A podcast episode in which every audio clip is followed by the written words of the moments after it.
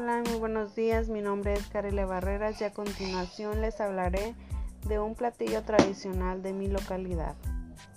Disfruta de un tradicional pozole rojo de cerdo que se convertirá en uno de tus favoritos. Esta preparación se hace con caldo a base de chiles, granos de maíz, acompañados de carne de cebra de puerco.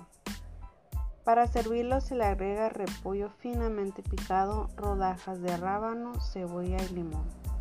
El pozole rojo de cerdo es más sencillo de preparar de lo que crees, así que no dudes en prepararlo para las fiestas patrias, un platillo perfecto para una celebración importante, ya que tiene un sabor inigualable.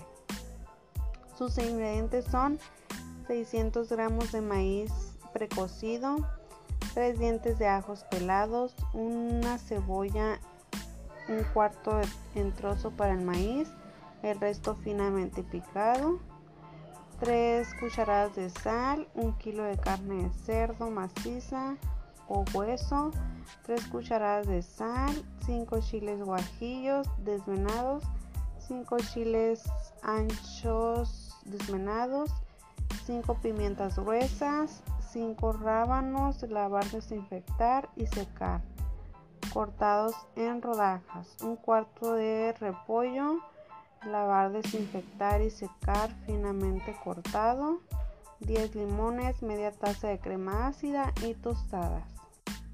Su preparación en una olla mediana cueza